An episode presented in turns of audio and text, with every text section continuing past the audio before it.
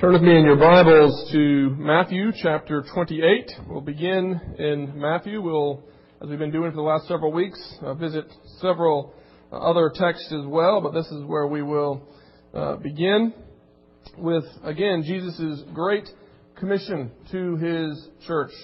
A commission which he defines making disciples as the primary task of the church. Because we have recognized that this is our role, because we recognize that this is the job that God has given us to do as a congregation of His church, we have spent the last couple of months uh, asking the question, well, what is a mature disciple?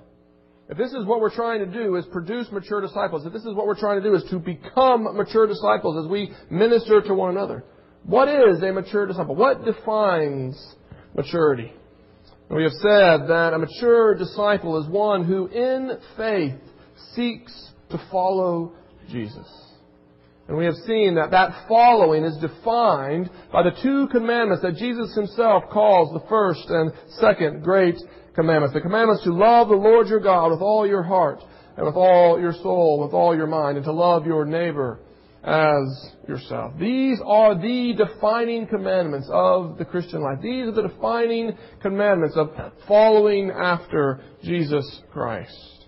And so we have been spending the last several weeks trying to look at the love your neighbor part of that commandment.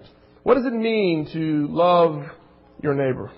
Last uh, two weeks ago, we uh, turned our attention to the way in which we respond to the material needs of our neighbors, the way that we make material provision for the material needs of those who uh, God has providentially placed in our lives. Last week we began to see that love goes beyond this, that love goes beyond material provision and it goes into, uh, there is non-material good that we do for our neighbor, especially for our brothers and sisters in Christ as we seek to have a ministry of mutual encouragement among them, as we seek to speak the truth in love into their lives.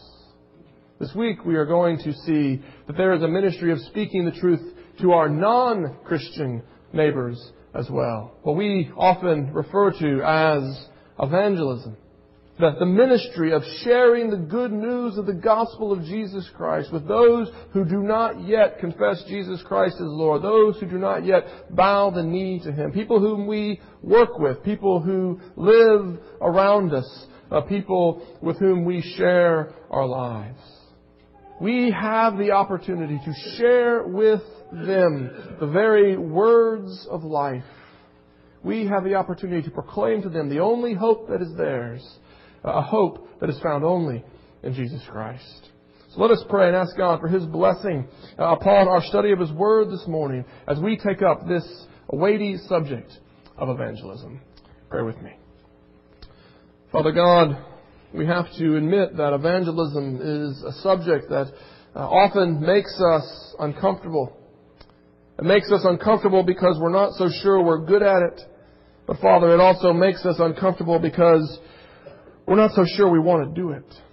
Uh, we, we know we're called, we know we have an obligation, but Father, we're not quite sure what it entails, and, uh, and so we become nervous. Father, I pray that you would give us your grace this morning. Father, I pray that you would help us to see what it is that you have actually called us to and to help us see how it is that we can answer this call in a manner that is worthy of your name, a manner that brings glory to you, and a manner that brings good to our neighbors. Father, we pray this in Jesus' name. Amen. Matthew chapter 28, verses 16 through 20. Listen to this. This is the very word of God. Now the eleven disciples went to Galilee, to the mountain to which Jesus had directed them. And when they saw him, they worshipped him. But some doubted. And Jesus came and said to them, All authority in heaven and on earth has been given to me. Go therefore and make disciples of all nations, baptizing them in the name of the Father and of the Son and of the Holy Spirit, teaching them to observe all that I have commanded you. And behold, I am with you always, even to the end of the age. That is the reading of God's Word. I said, these are Jesus' final instructions to his disciples, what we call the Great Commission, because they define the mission of the church. And we see that mission in verse 19 when Jesus says, Go therefore and make disciples of all nations. Now when we give our attention to these verses, often the emphasis falls on that word go. People hear in that word a, a command to, to go, as if Jesus were saying to us that we have to, to go somewhere. We have to go somewhere not here, somewhere else, in order to be about this business of, of making disciples. However, while foreign missions is certainly an important part of the work of the church. While we are thankful for those whom God does call to go elsewhere, to go to places like Belarus or to go to places like Japan, while we are thankful for those whom God calls, and we ourselves ought to be sensitive to, to hear God's call in our own lives. It is interesting to note that the verb that is translated as go in verse 19 is not actually an imperative. It is not actually a command, but it is a participle. It is as if Jesus were saying, as you are going, or in your going, make disciples. He's not saying go so that you can be about the business of making disciples, but he's saying as you go, as you go about the business of your daily life, this is what you are to be doing. You are to be making disciples.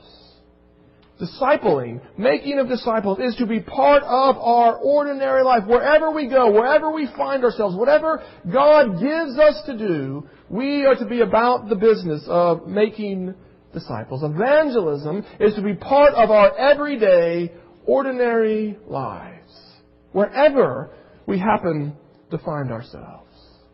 Now, in our adult Sunday school class, we've been studying the book of Acts, and we saw this type of everyday, ordinary life evangelism going on in the early church in Acts chapter 8. Turn there with me to Acts chapter 8. Acts chapter 8, uh, verses 1 through 4. The context here is that uh, Stephen has just been martyred. He's been martyred, the first martyr of the early church, and we, we read uh, about what happens in the aftermath of his murder. Read with me, beginning in Acts chapter 8 verse 1. It says, And Saul approved of his execution, that is Stephen's execution. And there arose on that day a great persecution against the church in Jerusalem. And they were all scattered throughout the regions of Judea and Samaria, except the apostles. So everyone but the apostles begins to flee Jerusalem. The apostles stick around, but, but everyone else begins to flee. Everyone else is scattered. And notice verse 4, what we read there. And those who were scattered that's everyone but the apostles, went about preaching the word. So in the aftermath of Philip's, or I'm sorry, in the aftermath of Stephen's murder, people begin to fear for their lives. There is a, a renewed um, boldness on the part of those who are persecuting the church, and they are they are beginning to, to seek out actively those who are followers of the way. And so those who are not apostles begin to flee from Jerusalem. And as they flee, we are told, as they are scattered, they go about preaching the word. They go about sharing the gospel with whomever they meet. This is the type of evangelism that the church is called to. Evangelism is something that we are to be doing all the time as we, as we go about our ordinary daily lives. It is one of the principal ways that we love our non-Christian neighbors. We have the words of life, and as we go about life, as our, as our life interacts with those who do not yet know the Lord, we love them and we love them well by proclaiming the word to them, by, by sharing the gospel with them. But of course, this leads us to ask, but what exactly does this entail? What is evangelism? How do we do it? And this is the question that I want us to try to begin to answer this morning. I'm not going to give you a full answer. I'm not going to answer every question that you may have. But I'm going to try to give you a glimpse this morning of what it means for you to be an evangelist. How you go about sharing the gospel. The gospel of Jesus Christ with those whom God has placed in your life who do not yet know Him. So let us begin. The first thing that I want you to see is that evangelism begins with setting an example.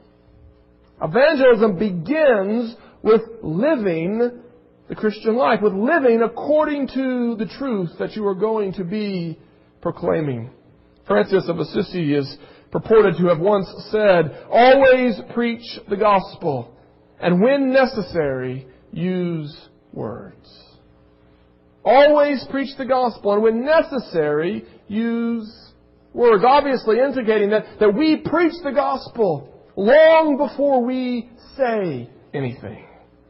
Now, I don't want to devalue uh, the importance of, verbal proclamation. I don't, I don't want to devalue the importance of words when it comes to proclaiming the gospel. We're going to get to that in just a moment. So, so please don't hear me say that you're never going to have to say anything. That, that's not what I am suggesting. Even God uses words to explain His actions.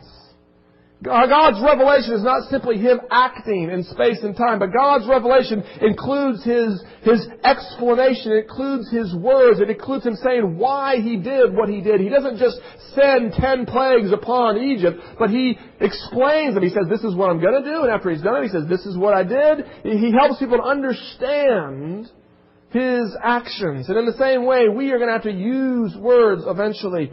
But that being said, we need to see that our actions, our example, is vitally important. And that it has a sort of priority because it must come first. We see this in Jesus' Sermon on the Mount. Turn with me to Matthew chapter 5, verses 12 through 16. These are uh, the, the, opening verses of Jesus' Sermon on the Mount. And after announcing, uh, after describing uh, his disciples and what we normally refer to as the Beatitudes, those who are poor in spirit, those uh, who are, those who mourn, those who are meek, those who hunger and thirst for righteousness, those who are merciful, those who are pure in heart, those who are peacemakers. These are, this is Jesus' description of his disciples. Then he says to them, when you live this way, when you do this, you you are the salt of the earth. But if salt has lost its taste, how shall its saltiness be restored? It is no longer good for anything except to be thrown out and trampled under people's feet. You are the light of the world. A city set on a hill cannot be hidden, nor do people light a lamp and put it under a basket, but on a stand, and it gives light to the all in the house. In the same way, now hear this, verse 16. In the same way, let your light shine before others so that they may see your good works and give glory to your Father who is in heaven. What is Jesus saying? He says, listen, when you live this way, you are the salt of the earth. When you live this way, you are the light of the world, and you are to let that light shine so that others may see your good works and not praise you, but they may see your good works and give glory to your Father who is in heaven. Jesus is saying that evangelism begins with setting an example. It begins with living as salt, with living as light in this world, by living as His disciples according to His truth. Peter says something similar in his first letter when he says that, that believing wives may save their unbelieving husbands by living out before them the example of a godly wife. By their conduct, by their godly conduct, they may bring their unbelieving husbands to the point of repentance and faith. And of course, we see the reverse side of this in Romans chapter 2. Turn over there with me to Romans chapter 2, verses 17 to 24. Here in the opening chapters of Romans, Paul is making the case that all are sinners, that all are in need of God's grace. And he says this to those who thought that maybe they didn't need the gospel because they were Jews. He says, beginning in verse 17, he says, But if you call yourself a Jew and rely on the law and boast in God and know His will and approve what is excellent because you are instructed from the law, and if you are sure that you yourself are a guide to the blind, a light to those who are in darkness, an instructor of the foolish, a teacher of children, having in the law the embodiment of the knowledge of truth, you got to hear Paul's tone and, and, and the way that he just repeats himself. He says, you think you don't need the gospel? You think that you are the one who's, who's telling everybody else how to be right with God? But then he comes to this. He says, you who teach others, do you not teach yourself? While you preach against stealing, do you steal? You who say that one must not commit adultery, do you commit adultery? You who abhor idols, do you rob temples?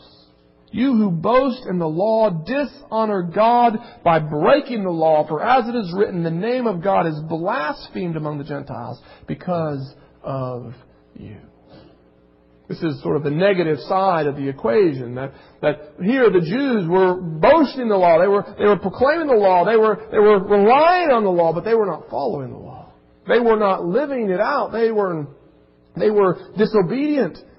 And because of their disobedience, because of their failure to set an example, Paul says God's name is blasphemed among the Gentiles because of you. You undermine your ability to proclaim the gospel because of the way you live. So what we see is that, that evangelism begins with setting an example. It's not limited to that. We're gonna, we're gonna say that you're gonna have to use words. But it begins with setting an example because if you don't set an example, the name of God will be blasphemed rather than glorified because of you. Francis Schaeffer once said that the Christian life form is simply living like you actually believe what you say you believe. If you say that you believe that God is good, well then live like it. If you say you believe that God loves you and He, and he has a, a, a, wonderful plan for your life, then live like it. What would you do if you believed that God truly loved you and that He, he truly wanted what was best for you? You would follow His words. You would, you would follow along behind Him. You would, you would live in obedience to Him. If you say that you believe that God is sovereign, well then you will not be anxious. You will rest in His provision. If you say that your treasures are in heaven, well, then do not wear yourself out pursuing the treasures of this earth. Live like you actually believe what you say that you believe. That is the Christian life form. And Jesus says that when we live according to the truth, when we live like we believe what we say we believe, we are setting an example that sets the foundation for whatever we're going to say to our neighbors. And so when you think about how you are going to be involved in evangelism, this is where it must begin. It must begin with you living like you believe what you say you believe. It begins with you setting an example. This is the first step of evangelism. And so as you think about your call to love your neighbor by sharing the gospel with them, Look not only to the words that you use, but to the life that you live before them. You've seen the commercials on TV, no doubt. I think there are commercials. I can't remember the cable company is, but one of the one of the cable companies has these commercials where it says, you know, when when your cable company keeps you on hold for too long, you throw things, and then when you when you throw things, you know, your uh, you know your I can't remember what it is. Your daughter learns the lesson, and then she starts throwing things at school, and then she gets in trouble, and then that leads to one thing or another. It's the example that you set has repercussions. The example that you live out before people it has, it has consequences in people's lives. That's what we're learning here. That we must first, we must, our evangelism must begin with setting an example. It must begin with living like we believe what we say we believe. The second part of evangelism flows out of this. When we live like we say we believe what we claim to believe, people will want to know why we live the way we do. And the second part of evangelism will mean confessing Christ as the reason for the hope that we have. The key term, the text here is, of course, 1 Peter chapter 3. Turn there with me. uh, a, a, passage that is, I'm sure, familiar to, to many of you. 1 Peter chapter 3, uh, verses 13 through 15. This comes very quickly after the text where Peter talks about wives uh, leading their husbands to faith and repentance by their conduct. He says, beginning at verse 13, Now who is there to harm you if you are zealous for what is good? But even if you should suffer for righteousness' sake, you will be blessed. Have no fear of them, nor be troubled. What is he saying? He's saying basically, you believe that Jesus Christ is Lord. You believe that He is working all things together for the good of those who love Him. Live like it. Don't fear the people who are seeking your harm. Don't fear them because to fear them is to suggest that they have a power to harm you when they actually have no power. They can make you suffer in this life, yes. They can make your life difficult in this life, yes, but they can do no real harm to you because the God of the universe is working all things together for your good. So do not fear them. Do not fear the, the suffering that they can inflict upon you. Live like one who has hope. Live like one who believes what he actually says he believes. He says, verse 15, In your hearts regard Christ the Lord as holy, and always be prepared to make a defense to anyone who asks you for the reason for the hope that is in you. He said, Live like you believe God is sovereign. Live like you believe that He is the one who, who is working all things together for your good. Live like you believe the truth. And be prepared to give a reason for the hope that is in you. When you live that way, when you live out the Christian life, when you live as one who, who does not pursue the treasures of this world, when you live as one who, who does not believe his whole livelihood depends upon the outcome of an election sometime later this year, when you believe that your confidence is not in princes but is in the sovereign God of the universe, when you live like one who, who believes that, um, that God is, is with you even in the midst of hard and difficult times, when you live like that, people will want to know why. People will want to know what is the source of your hope? What is the source of your peace? How can, how can you continue to, to live like that in the midst of what you are going through? At such times, we must be prepared to give a reason for the hope that is in us. Now, when we hear that, some of us sort of get a little bit in, intimidated because because we think this, this idea of, of, being prepared to give a reason for the hope that in us, this means that we must be prepared to sort of make a, a rational, reasonable argument against any objection that any unbeliever might bring against us. You know, it, it might be questions related to the problem of evil. Those are going to be questions that, that we're going to face uh, in the weeks ahead. We, we faced them last April. We'll face them again. Well, how could God allow a storm like this to come? Well, maybe it's a, it's a problem of evil related to someone's health condition. Well, how could God allow me or how could God allow my grandmother? Or How could God allow my wife uh, to have this diagnosis? Or, or maybe it's a, it's a theological question about the horror of divine judgment. How could a good God condemn anyone? How could a God like that let this happen? Or maybe it's, it's questions about hypocrisy in the church. Well, if your gospel's so real, why do the people who go to that church live the way they do. I know so and so. I know the way he runs his business. How can that gospel be true? I'm sure you could add to the list questions and, and objections that unbelievers raise. Things that they, they want answers to. And you hear Peter say, be prepared to give a reason for the hope, and you think, well, this is apologetics, right? This is where I'm supposed to be ready to, to give an answer. But the reality is that not many of us are equipped to do that very well. Now there are good resources out there. There, there are books like Tim Keller's uh, The Reason for God, that, uh, in which he takes the seven most common objections that he has faced in his you know, 20 years of ministry in New York, and, and he kind of presents answers to them in a very uh, sympathetic and persuasive way. There are good resources out there, but, but even if you read that book, even if you sort of you know, memorize those arguments, when you get into the heat of the discussion, the chances are you're going to find yourself, you know, tripping over your own feet, and you're going to be like, "Well, wait a second, Keller said something, and let me remember." And oh, ah, and then you, you can't remember how it goes, and and then they start to raise questions that you didn't think of in the first place, and and then all of a sudden you're like, "Well." Then all of a sudden you're like, well, this must not be my thing. I, I'm not an apologist. You know, this, this must not be what I am called for. I'm, I'm certainly not Tim Keller. Let me suggest to you that this text is not saying you must become Tim Keller. This argument is not saying that you must become uh, this renowned, persuasive apologist. It is, it is good to be able to, to give answers. It is, it is good to be able to have intelligent conversations about the, the questions that people raise. But let me suggest to you that what this text in 1 Peter is actually requiring of us is something much simpler. What this text is requiring is that when people want to know what gives, when people want to know why you live the way they do, when people want to know what is the source of your peace, what is the source of your hope, why do you have joy in difficult circumstances, when people ask such questions, you need to be prepared to confess Christ. You need to be prepared to confess that Jesus Christ is the source of my hope. Jesus Christ is the source of my joy. Jesus Christ is the source of my peace. I know that the God of the universe is for me because he has demonstrated his love for me in this, that while I was yet his enemy, he sent His Son, Jesus Christ, to die for me upon the cross. And that Jesus Christ rose again victorious over dead, so I know that I am reconciled. I know that there is now no condemnation for me, and so therefore I have peace.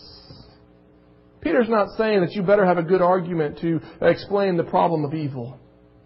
He's not saying that you better have a, a good argument to, to uh, persuade people why hypocrisy in the church doesn't actually undermine the validity of the gospel. He's saying you better be able to point to Christ as the reason for your hope. You better be able to confess Him and His work upon the cross as the source of your salvation, as the solid rock upon which you stand. What this text is requiring is that when you are seen loving your enemy, or when you are seen rejoicing in hard times, or when you are seen at peace in, in circumstances that would make others anxious, you need to be prepared to say, Jesus Christ is the one who has set me free. Jesus Christ is the source of my salvation. As I said, it is, it is good to be able to explain with reasonableness, you know, uh, answers to, to questions that people ask. But not all of us are equipped to do that. Not, not all of us um, are going to be able to do that well. But all of us can say, Jesus Christ is the reason for my hope. Jesus Christ is the solid rock upon which I stand. If you want to know more, I can show you a place where you can learn more. That is what all of us can do, and that is the first step of evangelism. So it begins with, with setting an example. And then it begins with pointing to Christ as the reason for our hope. But it doesn't end there. Because there is a third part to evangelism, and that is actually proclaiming the good news. Proclaiming the good news as we have opportunity. This is what we saw in Acts chapter 8. Remember what we saw? The, the people went about proclaiming the gospel. They didn't just go live, live their lives and answer questions when they were raised. They shared the gospel as they had opportunities. They met people in their going. They preached the gospel. And you are called to do precisely that. In your going, you are called upon to share the good news of Jesus Christ. We are not only called to set an example, we are not only called to, to respond to questions, but we are called to proactively share the gospel with our unbelieving neighbors. But what does this mean? What does it mean to, to share the gospel? How do we do that? Well, again, let me, let me suggest to you that this does not mean that you're necessarily going to become a street preacher. This does not necessarily mean that you're going to be going door to door, uh, you know, handing out tracts. Now, it might mean something like that. I can suggest there might be more effective ways than, than handing out tracts door to door, but it might mean that, that you uh, start a Bible study in your neighborhood, that you have a Bible study in your neighborhood, and you invite your neighbors, and you, and you, ex- you do something like Christianity Explored, where, where you begin to just look at the fundamental questions of, of Christianity with your neighbors. It may mean that you, you start a Bible study at the Y, you know, when you, and you open it up and, and you begin to, to answer fundamental questions. There, there are people who are equipped to do those things. There are people who, who ought to do those things, who ought to have these, these outreach ministries into our community, opening doors, seeking opportunities, seeking platforms in which they can share the good news of the gospel. But again, not all of us will be equipped to do that. Not all of us are equipped to, to lead a Bible study at the Y for, for those who are inquirers. But what is it that we can all do? What is it that we can all do as we seek to proclaim the gospel to our neighbors. And I believe what we can all do is that we can all take advantage of the opportunities that we have. Opportunities to share the gospel with those people who God has providentially put in our life. People who we know at work. People who we know who, who live on our street. And those opportunities will come in all sorts of shapes and, and sizes. As I've said already, trials present us with, with a sort of opportunity. You know, when we go through trials, people ask us questions, but when our neighbors go through trials, when we inquire of them and seek how they are doing, it presents us with an opportunity to, to share the gospel with them. If they are wrestling with a question about their health or with a question about their work or, or they are anxious about this or about that, it gives us an opportunity to, to speak the truth in love into their lives. To ask them, what is the source of your do? How are you feeling? Or do you feel like you've been cut loose? Do you feel like you are untethered? Uh, do you want to know? Do you want to know that there is a God out there who is in control of everything and who can work this together for your good? It presents us with an opportunity. But it's not only trials that present opportunities. Good times present opportunities as well. The, the birth of a child, the, the, the promo, promotion at work, these are opportunities for us to say, isn't God good? I never cease to be amazed that He would be gracious to people like us. There's a guy at the Y, and I, I don't know who he stole this from, but he, he stole it from somebody. But, you know, when you ask him how he's doing, you know, he, he consistently says, better than I deserve. Better than I deserve. And it, it opens up opportunities. It, it's something simple, but it is a proclamation of the gospel. It is him basically saying that my God is gracious to me. And I've heard people on case say, what do you mean by that? Why don't you deserve? And he's like, well, he, then he, he goes into it. He says, well, I, you know, I'm a sinner. I'm a rebel against God, and yet He is so good to me. He is so good to me. He gives him opportunities to, to share the gospel. Movies that you watch, books that you read. This past uh, weekend, my, my family watched the movie Hugo. I don't know if you, any of you have, have seen it or not. But, but a movie like that uh, gives you opportunity. Because here in this movie, there is this, this little boy who, who fixes machines. And he says, you know, in machines there are no extra parts. Every part has a purpose, and I think it's that way with us as well. Doesn't the world have to be that way? Doesn't every person have to have a purpose? And aren't we happiest when we are fulfilling that purpose? Just that little movie gives you an opportunity to talk about, well, where could a purpose come from if there's not a God? And isn't it good that God has created us for a purpose? Opportunities, books that you read, movies that you watch, music that you listen to, the life that you live gives you opportunities. I can't tell you what every opportunity is going to look like. But I can tell you this, that if you ask God to open your eyes to the opportunities that you have, you will see that they are more abundant than you can handle. There are opportunities after opportunities after opportunities to speak the truth in love into the lives of your non-Christian neighbors. Of course, to take advantage of such opportunities, two things must be true. One, you must know the gospel that you're trying to share. You must know what the good news is. Uh, you must be prepared to, to explain what the gospel is, the good news that while we are sinners, the creator of the universe has made provision for us to be reconciled to him. We must say that, that He is now at work making all things new, putting the world that has been broken by our rebellion, putting it back right, and that He is going to one day bring that work to completion, and all those who are in His Son, Jesus Christ, will have an inheritance there. We must know what the gospel is, and we must know our neighbors as well. If you don't know your neighbors, if your life is not shared with them, then you won't know what the opportunities are. You won't know when there's a trial. You won't know when there's a good time. You won't share movies. You won't share books. And so, to take advantage of the opportunities, you must know the gospel and you must know your neighbor. But if you do, if you know the gospel, if you meditate upon it day and night, if you let it dwell richly in your heart, and if you know your neighbors, if you just share your life with them, you will have more opportunities to speak the gospel than you can handle. But that being said, I want to end with this. Understand that this evangelism is a process. These opportunities don't necessarily afford you the opportunity to speak the whole gospel every time. You are speaking the truth in love.